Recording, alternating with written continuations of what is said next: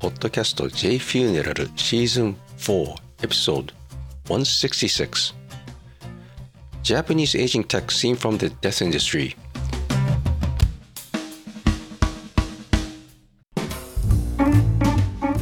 こんにちは JFuneral.com 主催の有限会社 YEY の和田です本日のポッドキャストは英語でお届けいたします10月17日にエイジングテックのクラブハウスで参加者1800名以上のところでゲスト出演いたします Hello everyone, this podcast will be in English.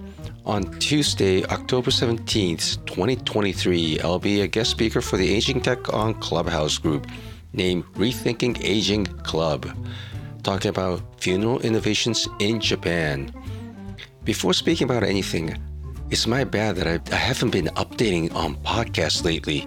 My goal was to post once a week talking about the death industry and the aging society of Japan and discuss what we can do as a society to make this life better place for all and live happily until death comes.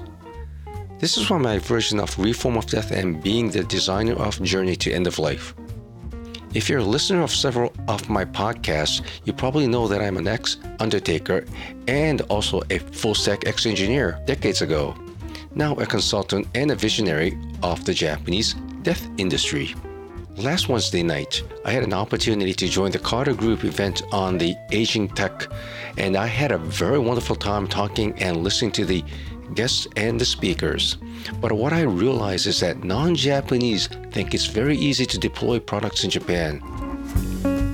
I'll give it to you. That's a fallacy, a false vision you all have, especially in the aging tech, and if it's related to anything medical in Japan, don't think about it. First of all, you need to have a Japanese company as a distributor and someone to deploy your localized product. The product packaging must be immaculate. People will return products even when the outside delivery box is crushed. Nothing to do with the packaging of the product or the quality of the product. They will just return it. The good part is that when you sell a product, there's no refund policy in, like in the US or in Europe unless you bought it from Amazon. Companies don't accept returns unless there's a defect or anything that's stated in the warranty or during the cooling off period. When it comes to medical products, you need to pass the Ministry of Health and Labor and Welfare inspection, and this takes eon and will cost you both loss of opportunity and business time. So you have to be very careful how to deploy your products when marketing. Loss of opportunity and non business time is crucial for any company. For the Japanese to accept a product, you have to package the way Japanese will accept it, including the design of the product.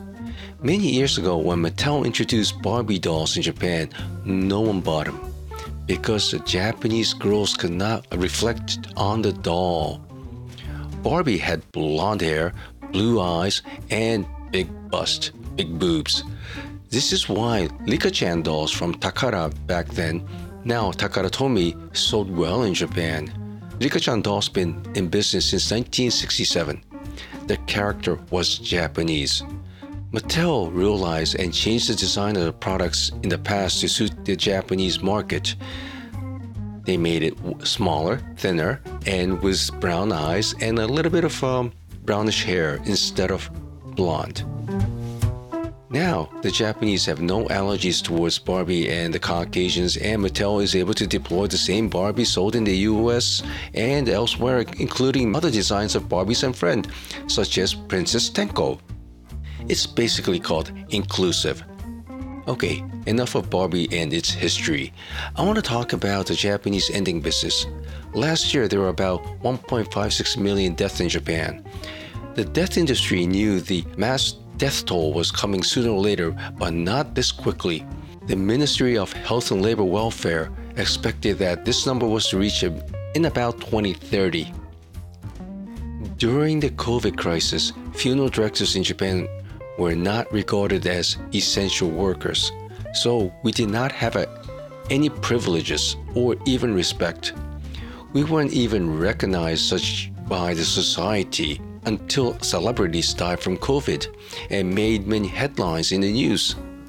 Then the society realized the danger of the virus, but still no, no one really understood the works of Japanese undertakers. Japanese undertakers were resourceful back then and were able to get what we need, such as masks, gloves, disposable contamination suits, and alcohol for disinfecting. Major issue was the crematoriums being full, meaning people dying to get in, and had a waiting list for about a month. This cost the customers a lot of money for storage and dry ice.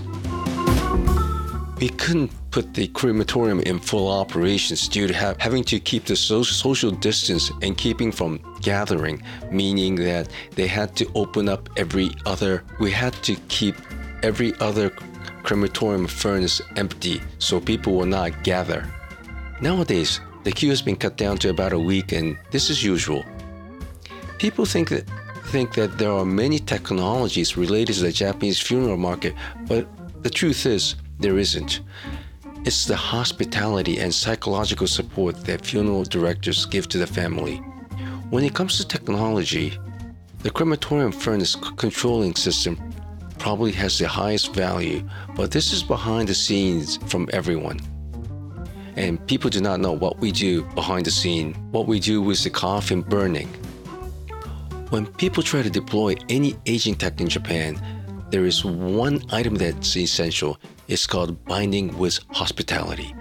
Without human intervention of coaching the elderly, even in the funeral business, it goes nowhere. People may learn from YouTube, but you need people guiding them to YouTube or using QR codes and such. Supporting localization and listening and not just hearing your customers, especially the elderly in Japan, is crucial. You don't have to agree with your customer, but you say yes and then apologize for inconveniencing them of not understanding your products. It's ironic. But just about all clients that come to discuss their loved ones' funerals have worries. Worries are different from one another. It's the act of listening and understanding of what they have to say and finding a passage to their well being and not a solution. Technology seems to be able to find a solution to each problem in the funerals, and it's not just the technology, it's the hospitality that counts. If undertakers, also known as the funeral homes, can make a good use of the artificial intelligence and understand the context of the clients, it would be much easier for one of us to read between the lines of true meanings of their word.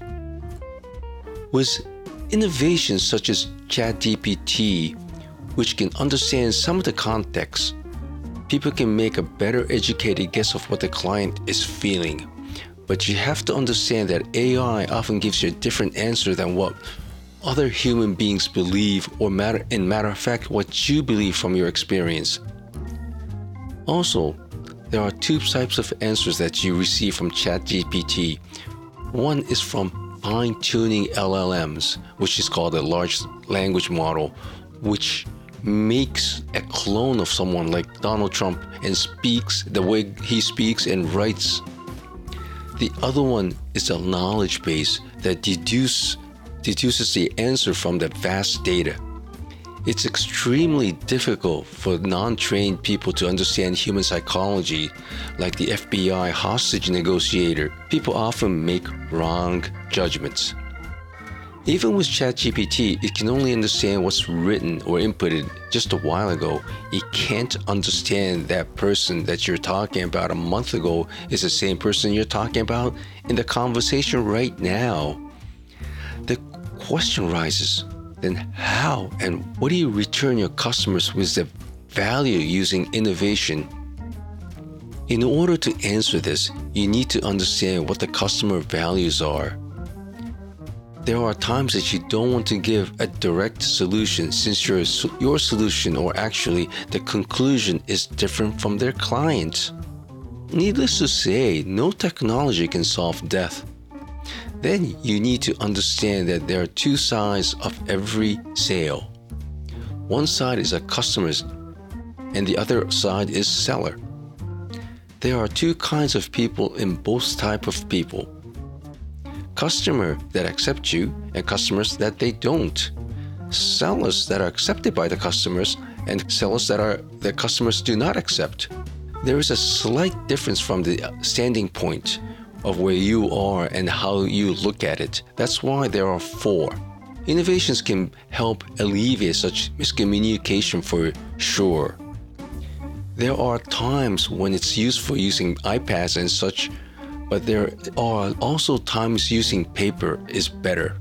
You know, writing on a piece of paper is much clearer. It matters how much information is being digested in a client's head. New income funnels for funeral business can be made via pre-arranged chat, but you have to know that due to SNS, it's much harder for ordinary funeral homes to gain new business. Funeral homes can't appeal much using Instagrams or even chatbots, even uh, service such as the Video Ask. People don't roam around the funeral home's homepage to see what kind of service they can receive. They come to your homepage to find out your place and the funeral homes nowadays.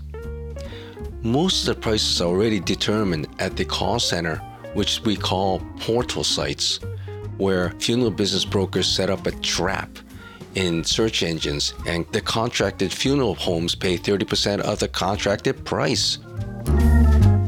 The, the best method can be done by an ordinary funeral home is to optimize the uncertain SEO, the search engine optimization. The clients don't look into the homepage trying to receive answers from chatbots. They want to speak with a human and get it over with and spill their grief out on someone. So, the innovations of any funeral business is optimizing the telephone call system my family never went on an overnight family trip anywhere since there had to be someone, my father or mother, to catch the telephone call from the customer 24 7 365. But nowadays, we have a reliable call center to catch our calls. This is the innovation of the modern funeral business in Japan using myriad of micro call centers that specialize in funeral business. The only issue here is that funeral homes need to use these specialized funeral oriented call centers since the first response is very crucial, where clients are unaware that these call centers and portal sites need to know exactly how the funeral works, funeral system work in Japan.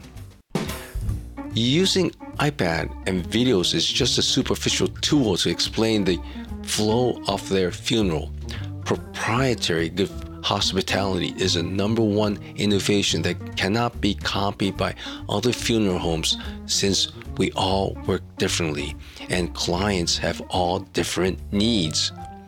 Every funeral requires customization of package. No two funerals are the same unless you're sending a deceased directly to the crematorium without any ritual or even viewing. Thank you.